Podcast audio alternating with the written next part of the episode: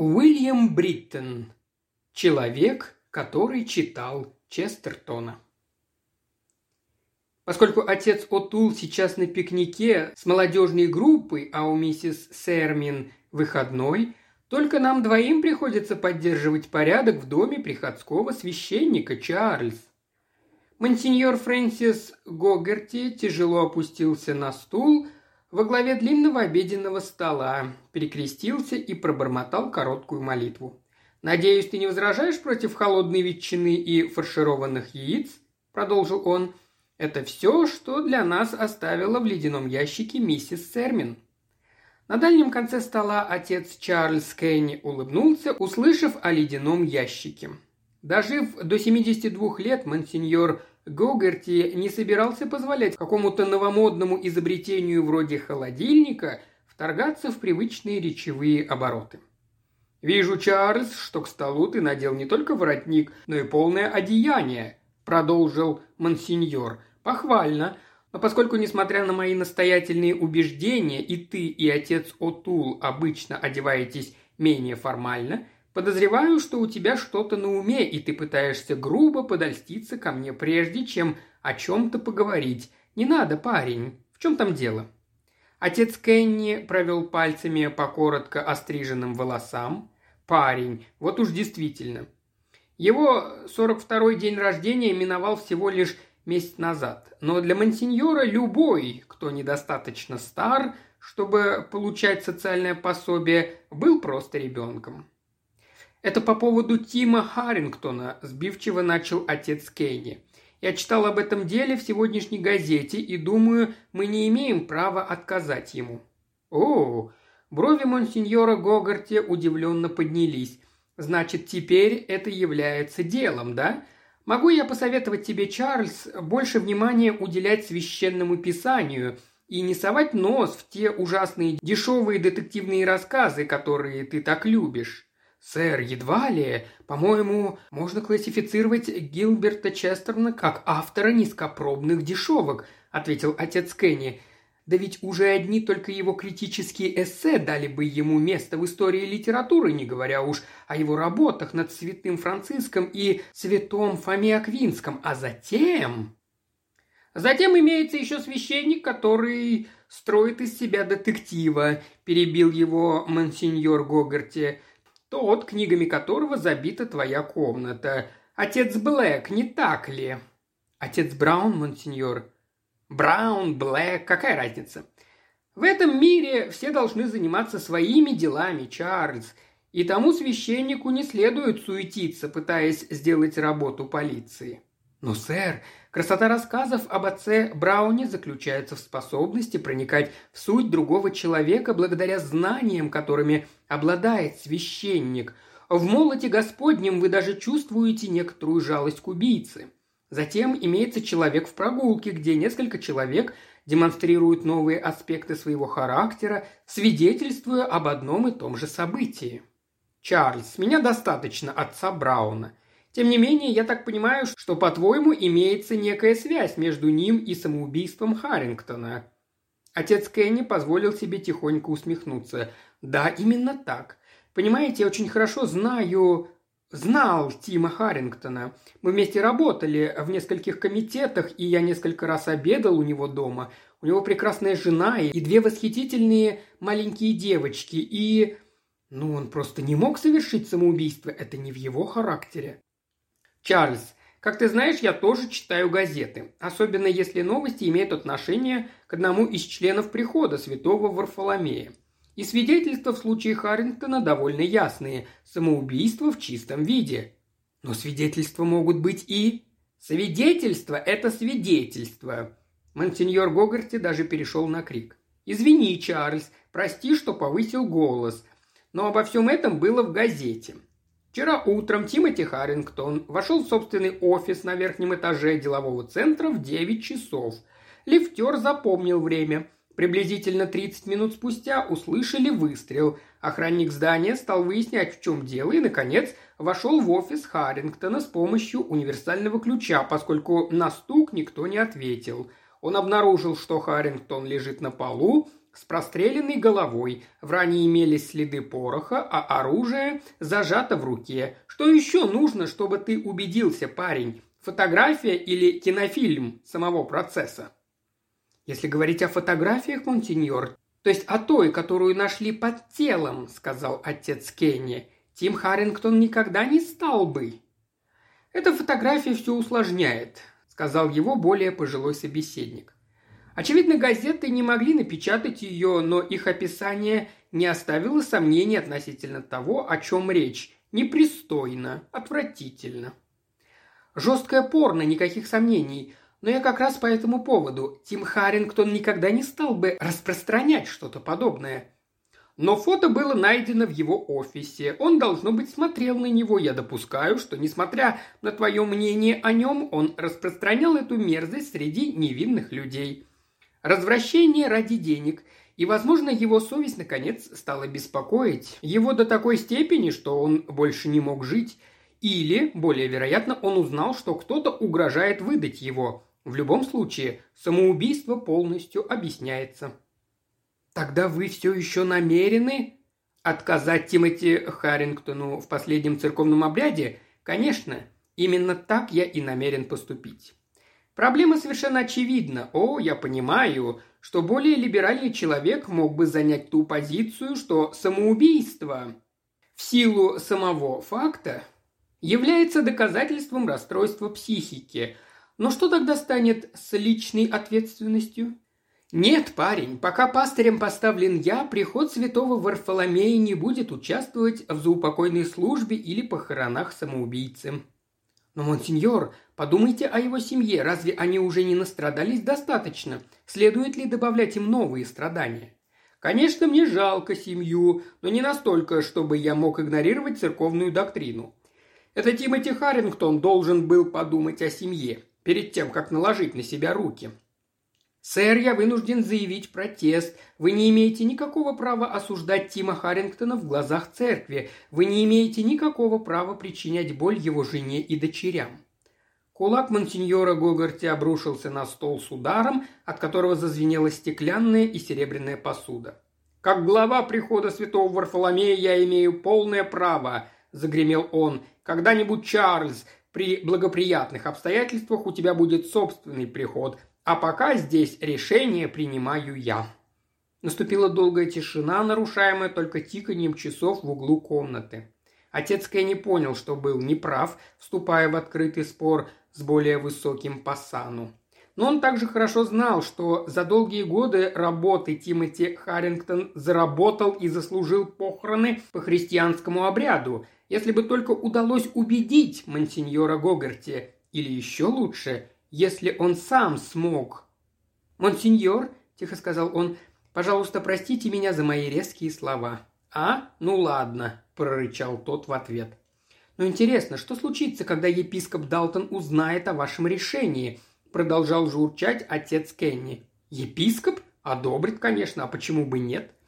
Помните, сэр, только в прошлом году Тим Харрингтон был назначен в тот специальный епархиальный комитет лично епископом Далтоном, а теперь как почувствует себя епископ, когда узнает, что вы отказали дать Харрингтону надлежащие похороны вообще без какого-либо расследования?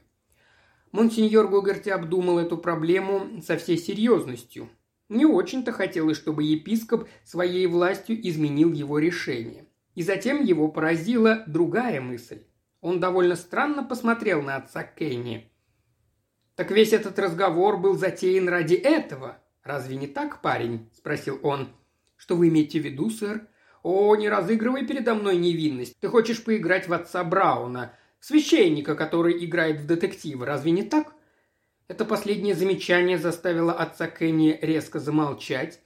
Был ли он заинтересован только в судьбе покойного Тима Харрингтона, или у него действительно было желание подражать маленькому священнику Честерна и раскрыть преступление? Сама мысль о том, что им даже частично могла двигать последняя причина, была совершенно недостойна служителя Господа. И все же отец Кенни был достаточно честен, чтобы признаться, что он не знает ответа на вопрос старшего собрата. «Ну, в этом что-то есть, парень», – продолжал монсеньор Гогарти. «Безотносительно мотивов.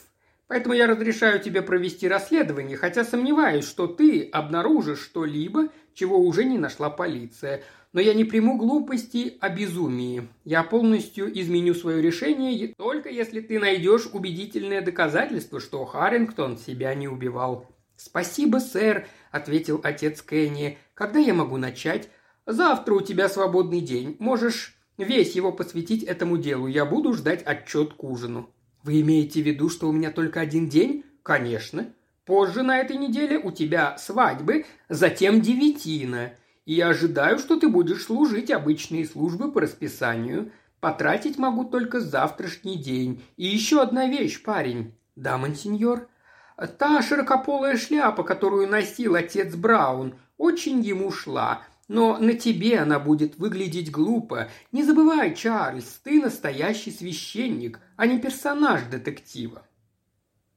Тот факт, что в течение прошлых шести лет отец Кенни был официальным капелланом полицейских сил деревни, открыл ему много дверей, когда следующим утром он начал свое расследование. Патрульный дом Вергилио, который часто занимался сбором пожертвований во время мес, которые служил отец Кенни, быстро проводил его в рабочую комнату, где представил детективу Джону Анселу, который отвечал за дело Харрингтона. Ансел, крупный мужчина с копной непослушных светлых волос, мрачно взглянул, оторвавшись от отчета, который печатал. Было очевидно, что у Ансела не было никакого желания разговаривать со священником, и делал он это только ради Вергилио. «Вы получите большую часть фактов, которыми мы располагаем», просто прочитав газету, начал Ансел, когда отец Кенни изложил причины своего прихода. Харрингтон пришел в свою адвокатскую фирму в девять. Спустя 40 минут его обнаружили с простреленной головой, и у него в руке был пистолет 38-го калибра. Между прочим, это было его собственное оружие, и у него было разрешение держать его в офисе. Пуля полностью прошла сквозь череп и пробила стекло в окне в восточной стене офиса. Вот и все. Что мы могли предположить за исключением того, что он совершил самоубийство? О, значит, пулю не нашли? Отец Кенни. Деловой центр на пять этажей превышает любое здание в округе. Эта пуля пролетает над крышами и вылетает из этого района. Наверное, засела в каком-нибудь дереве. Но отверстие в окне, вы уверены? Ансел затушил сигарету в пепельнице и немедленно зажег другую. Уж поверьте, падре, что мы тоже кое-что умеем», – сказал он. Когда пуля попадает в оконное стекло, она не выбивает его целиком, она лишь проделывает в нем небольшое отверстие. И ребята из нашей лаборатории смогли сказать нам, что отверстие соответствует проделанному немного деформированной пули из револьвера 38-го калибра, прошедшей изнутри снаружи. Лицо отца Кенни вытянулось. Полиция, конечно, не пришла к выводу о самоубийстве просто так. Что могло бы выявить его расследование из того, что еще не рассматривали? Вы сказали, что тело было обнаружено в 9.40, сказал он, но в газетах время выстрела относят к 9.30. Что относительно этого? Ансел бросил недавно зажженную сигарету в бумажный стаканчик, на дне которого были остатки мутного кофе, и прислушался к шипению. «Вы действительно хватаетесь за соломинку, разве не так, отец?» – сказал он, пытаясь изгнать из голоса раздражение. Он продолжил, разговаривая как будто с туповатым ребенком. Выстрел услышали в 9.30, но никто не знал, откуда донесся звук. Охраннику и паре смотрителей пришлось проверить каждый офис в здании. Им потребовалось 10 минут, чтобы добраться до верхнего этажа. Понятно? А картинка, та, что находилась под телом, в голосе отца Кенни явно звучало отчаяние. Это был слайд, ну, знаете, одна из тех прозрачных пленок в небольшой картонной рамке, что на ней, скажем так, что это вещица такого сорта, которыми торгуют в темных закутках. Там были мужчина и женщина, которые... В общем, мне не хотелось бы, чтобы это видели мои дети. Ансел возвратился к отчету. «Простите меня, я знаю, что вы заняты», — сказал отец Кенни, — «но для меня это очень важно. Это прозрачные слайды. Разве для их просмотра не нужен проектор? Не обязательно, но дело в том, что у Харрингтона таковой был. Он стоял подготовленным на его столе. Очень сложная машина с пультом дистанционного управления и всем прочим. а в дальнем конце комнаты был экран. Наконец-то отец Кенни подумал, что до чего-то докопался. «Разве это не кажется немного необычным, детектив Ансел?» – застенчиво спросил он. «Что у этого адвоката в офисе имеется диапроектор и экран?» Он с надеждой ждал ответа. «Нет». «Прошу прощения?» «Нет, это не кажется необычным. Харрингтон часто делал снимки, помогающие ему с некоторыми из его юридических дел. Почти все в здании знали, что у него имеется проектор и экран. Конечно, никто и не подозревал, что он использовал это оборудование, чтобы показывать грязные картинки. Он вновь вернулся к пишущей машинке и начал старательно нажимать на клавиши. «Это все, что я могу вам сказать, отец», – проворчал он. «Прошу меня извинить, но я запаздываю с отчетом». Отец Кей немедленно поднялся. Это был конец. У полиции имелись все факты. Все, что имелось у него, это глубокое убеждение, что Тим Харрингтон никогда и ни при каких обстоятельствах не мог покончить с собой. Но знание характера человека не является веским доказательством. Отец Кенни со страхом подумал об ужине в доме приходского священника и насмешках, которые он получит от мансиньора Гогарти. Он был уверен, что мансиньор вновь напомнит об отце Брауне. Но даже отец Браун не смог бы ничего сделать в сложившейся ситуации. Или смог бы. Да, священник выкрикнул это восклицание в затхлой атмосфере рабочей комнаты, заставив замереть на месте трех детективов, полицейского в форме и подозреваемого в карманной краже, который был введен для допроса.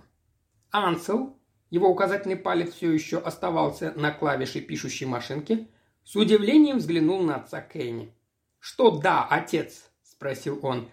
«Да, есть некий другой ответ. На причины смерти Тима Харрингтона, помимо самоубийства», – был ответ.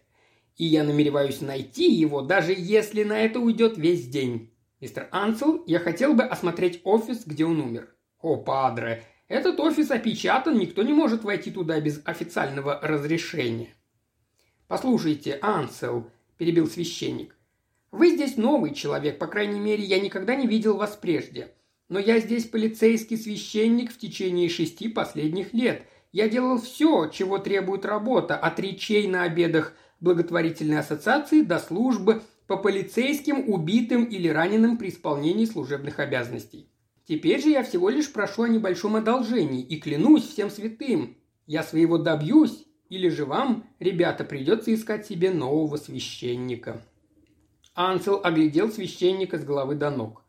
«Отец Кенни!» – он начал угрожающе ласковым голосом. «Я не имею ни малейшего!» Его прервал детектив Реймонд Кейс, положив руку ему на плечо. «Он сделает это, Джонни», – сказал Кейс. «Он уйдет, раз так говорит. Вы не знаете отца Чака, когда он закусил удила». «Но мне-то что? Я методист». «Да, но большинство парней здесь ходят к святому Варфоломею, а тебе с нами работать, понимаешь? Но комната официально опечатана. Кроме того, этот отчет... Так распечатай комнату. Ты отвечаешь за это дело, а я закончу твой отчет сам, хорошо? Ох! Ансел хотел было сказать что-то еще, но посмотрел на отца Кенни и передумал. Схватив свою шляпу, он направился к двери, сопровождаемый теперь уже улыбающимся священником. «Идемте, падре», – проворчал Ансел. Офис Тимоти Харрингтона, один из самых больших в деловом центре, остался почти в том же состоянии, в котором был два дня назад, когда было обнаружено тело. Остался даже нарисованный мелом контур на темно-коричневом коврике, где оно лежало. «Старайтесь ничего не касаться», – предупредил Ансел. «Парни из лаборатории покрывали тут все пудрой для обнаружения отпечатков, но они могут захотеть возвратиться и исследовать что-то еще». Отец Кенни решительно засунул руки в карман и огляделся. Восточная стена офиса была занята широким окном, обрамленным темно-бордовыми бархатными портьерами, которые свисали с латунного карниза и были стянуты толстыми веревками, сверкающими, как будто были сделаны из золота. На большом столе перед окном стоял диапроектор, обращенный к экрану в дальнем конце комнаты. Две другие стены были закрыты полками с книгами, на четвертой висело несколько дипломов и наград. Маленькая дверь в этой же стене вела в крошечный туалет и кладовку. «Ну, мистер великий детектив, сказал Ансел с явным сарказмом.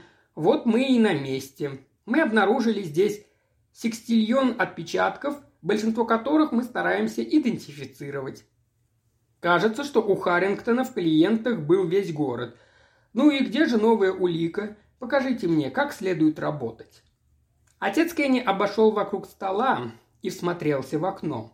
В верхнем стекле было крошечное отверстие, чуть выше горизонтальной разделительной переборки. От отверстия до краев стекла шли три трещины. Священник вытер большой и указательные пальцы о портьеры и осторожно дотронулся до отверстия. «Эй, не трогайте!» – пролаял Ансел. «Вы можете выдавить осколок стекла или что-то еще. Откуда я могу знать, что отверстие не окажется важным на дознании?» Рука быстро отдернулась.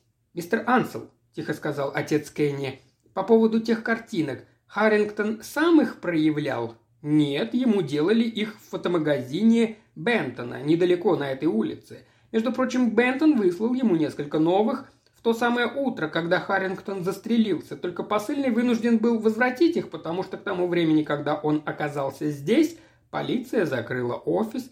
А почему вы спрашиваете? Но я лишь подумал, что раз одна картинка так важна для этого дела, могли быть и другие. Возможно, они были у Харрингтона, но не у нас. 20 слайдов автодорожного происшествия в деле, которым он занимался, и это все. Кроме того, та единственная картинка, которую мы нашли под телом, не была проявлена у Бентона. О, откуда вы знаете? Картон вокруг фото. У Бентона имеется небольшая реклама его магазина на всех его товарах, а на том слайде, который мы нашли, была простая белая рамка. Понимаю. Плечи отца Кенни опустились. «И вы ничего здесь не трогали?» Тело увезли после того, как сфотографировали. Гладкие поверхности были обработаны пудрой для снятия отпечатков пальцев. Когда мы просмотрели бумаги Харрингтона в поисках мотива для самоубийства, мы постарались вернуть все на старые места. Итак, я могу теперь отвезти вас домой и возвратиться к работе? Отец Кей немедленно кивнул. Он потерпел неудачу, никаких сомнений. Полиция предусмотрела все, о чем он подумал. Он вышел из офиса впереди Ансела, думая о том, как повезло отцу Брауну, что автор разбрасывал улики, которые вымышленный священник находил и истолковывал. Поработать бы Честертону над этим делом, раздраженно подумал он. Они вышли из здания и направились к автомобилю Ансела, стоящему у бровки. Ансел жестом пригласил священника сесть внутрь, закрыл за ним дверь, а затем обошел машину и сел за руль. Нащупывая в кармане ключи Ансел, не замечал пристального внимания отца Кенни к утреннему солнцу, сверкающему на капоте и передних крыльях автомобиля. «Мистер Ансел», – тихо произнес священник, когда полицейский вставил ключ зажигания. «Что за день был, когда умер Харрингтон?» «А? а погода! Какая была погода? Прекрасная, как сегодня, солнечная. На небе не облачко. А что?» Стартер зашумел. «Остановитесь!» – внезапно закричал отец Кенни. «Выключите машину, я должен вернуться в офис». Ансел тяжело вздохнул. «Вы уже там были», – почти простонал он. «Да, но раньше я не знал, чего искать, теперь знаю. Но послушайте, еще через десять минут я буду знать наверняка, совершил Харрингтон самоубийство или нет. Разве не это вы пытались выяснить последние два дня?» «Да, да, хорошо, идемте. Но я делаю это только потому, что не хочу ссориться с ребятами, с которыми работаю. Офис Харрингтона был в том же виде, как они его оставили. Ансел смотрел на отца Кенни, который обратил к нему глаза, сияющие от возбуждения. «Станьте там, где было найдено тело Харрингтона», — сказал священник. «Вот так. Сейчас, мистер Ансел, без нескольких минут десять. Практически столько же, сколько было два дня назад, когда Тим Харрингтон предположительно застрелился. «Ну и?» – покорно спросил детектив. «На секунду представьте, что вы Харрингтон, который собирается посмотреть слайды. Что вы сделаете прежде всего?» «Ну, полагаю, я достану проектор и экран и, вероятно, установлю их так, как они расположены здесь». «Хорошо, прекрасно. Что дальше?»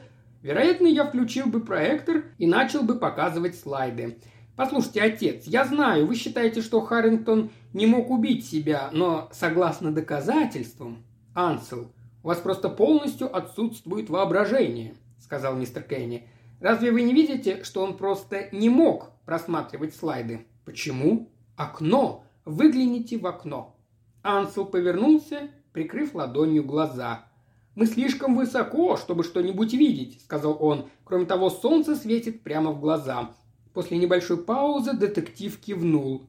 «Вы к этому клоните? Солнце?» «Конечно. Эта комната выходит на восток. Таким образом, утреннее солнце светит в комнату через это окно, лишая возможности показывать слайды». «Да», – пробормотал Ансел, – «в этом что-то есть». Харрингтон наверняка должен был задвинуть портьеры, но когда мы прибыли, они были открыты, и никто в здании не говорил, что трогал их.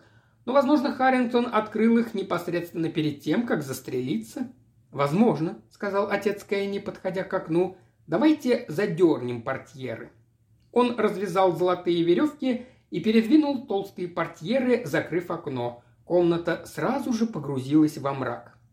«А теперь мне думается», – продолжил отец Кенни, – что если бы Харрингтон помышлял о самоубийстве после просмотра слайдов, он совершил бы его именно в такой атмосфере, а не на солнце, всецело бьющем в окно. Это лишь предположение, падре, это не доказательство. Правда, мистер Ансел. Между прочим, у вас имеется карманный фонарик? Конечно, на цепочке с ключами, вот. Послышался звон ключей, и фонарь перешел к отцу Кенни. Он нажал выключатель, и кружок света размером серебряный доллар замерцал на темно-бордовой ткани. Позади себя священник мог слышать дыхание Ансела. Вынув из кармана шариковую ручку, отец Кенни осторожно исследовал материал портьер. Внезапно ручка прошла через ткань насквозь. «Имеется отверстие в портьере прямо в этом месте», — сказал он, — «в точности напротив отверстия в стекле». «Оно должно быть сделано той же пулей, которая убила Харрингтона», — сказал Ансел. Но если портьеры были закрыты, когда его застрелили, тогда кто? Это именно тот вопрос, который я собираюсь задать, если еще раз услышу о самоубийстве Тима Харрингтона, сказал отец Кенни, раздергивая портьеры, чтобы солнечный свет снова затопил комнату. Кто открыл портьеры после того, как Харрингтон уже лежал мертвый на полу? Должно быть тот, кто стрелял в него, сказал Ансел если только охранник, который обнаружил тело, не лжет. Но я в нем не сомневаюсь. Но кто бы это мог быть, отец? Ну, в последнее время мне довольно часто напоминали, что это ваша работа, а не моя, ответил священник. Но я мог бы предположить логическую цепочку для расследования. Предположим, что кто бы ни производил доставку слайдов из фотомагазина Бентона – был тем же самым человеком, который был ответственен за торговлю порнографическими картинками. В день, когда застрелили Харрингтона, у этого человека было две доставки. Слайды автомобильной аварии для мистера Харрингтона и пакет с другими слайдами кому-то еще. А вначале посыльный прибыл в офис Харрингтона. Предположим, он дал Харрингтону не тот пакет. «Да, понимаю», – Ансел явно волновался. И Харрингтон поставил слайды в проектор, когда посыльный все еще был там. Когда Харрингтон увидел, что там изображено, он угрожал тому человеку разоблачением, даже достал пистолет, чтобы парень не покинул офис. Отец Кенни кивнул. Возможно, завязалась борьба, в которой Харрингтону выстрелили в голову. Наш неизвестный, используя несколько минут, которые у него были до прихода охранника, Положил оружие в руку Харрингтона и забрал слайды. Возможно, он раздвинул портьеры, чтобы лучше видеть, не упали ли слайды на пол, но он не заметил слайда под телом Харрингтона. Внезапно отец Кенни предостерегающе поднял палец. «Мы говорим так, как будто знаем, что произошло убийство», — сказал он, «но фактически у нас нет ни крупицы доказательств». «Доказательства мы найдем», — уверенно сказал Ансел. «Желаю вам удачи», — сказал священник. «А я буду молиться за ваш успех, но это вся помощь, которую вы от меня получите. Моя работа была закончена в момент, когда вы признали, что смерть Тима Харрингтона не была самоубийством, Но если вы не против, я был бы благодарен, если бы вы не сообщали пока этого факта мансиньору Гогарте. Мне хотелось бы рассказать ему лично». Тем вечером на обеде в доме священника прихода святого Варфоломея отец Кенни был усажен с одной стороны длинного стола, в конце которого восседал мансиньор Гугарти. Напротив отца Кенни сидел младший викарий, отец Отул, забывший о презрении пастора к грязной трикотажной рубашке. Монсеньор Гогерти пробормотал молитву, в которой отец Кенни расслышал только последние слова – благослови усилия этого дня и сделай их плодотворными». Перекрестившись, отец Кенни произнес пылкое «Аминь». «А теперь», — сказал монсеньор Гогарти, вновь садясь, «пока мы ждем миссис Сермин с едой, у меня имеется вопрос к отцу Брауну». Он лукаво улыбнулся. «А простите, я, конечно, имею в виду отца Кенни, нашего подающего надежды детектива. Тебе есть что сказать, парень? Расскажи нам о результатах твоего расследования, если таковые имеются». Ответ отца Кенни был прерван приходом миссис Сермин. «Тушеного мяса придется немного подождать», — сказала она. «Я подходила к телефону, звонили вам отец Кенни, некто, назвавшийся Анселом. Он просил ему перезвонить». «Он сказал что-нибудь еще?» – спросил отец Кенни. «Только то, что проверил какого-то посыльного. Он велел сказать вам, что того зовут Колин Паттен, и его сестра – девушка на какой-то фотографии. Он сказал, что вы знаете, о чем речь. И еще что-то о том, что сейчас дело выглядит значительно лучше, а затем мистер Ансел сказал, что убийство Тимоти Харрингтона он выделил слово «убийство», скорее всего, будет раскрыто в течение недели. «Спасибо», — сказал отец Кенни. Он повернулся к мансиньору Гогарти, рот которого открылся от удивления при последних словах миссис Сермин. «А теперь, сэр», — сказал отец Кенни, — «что вы спрашивали по поводу отца Брауна и меня?»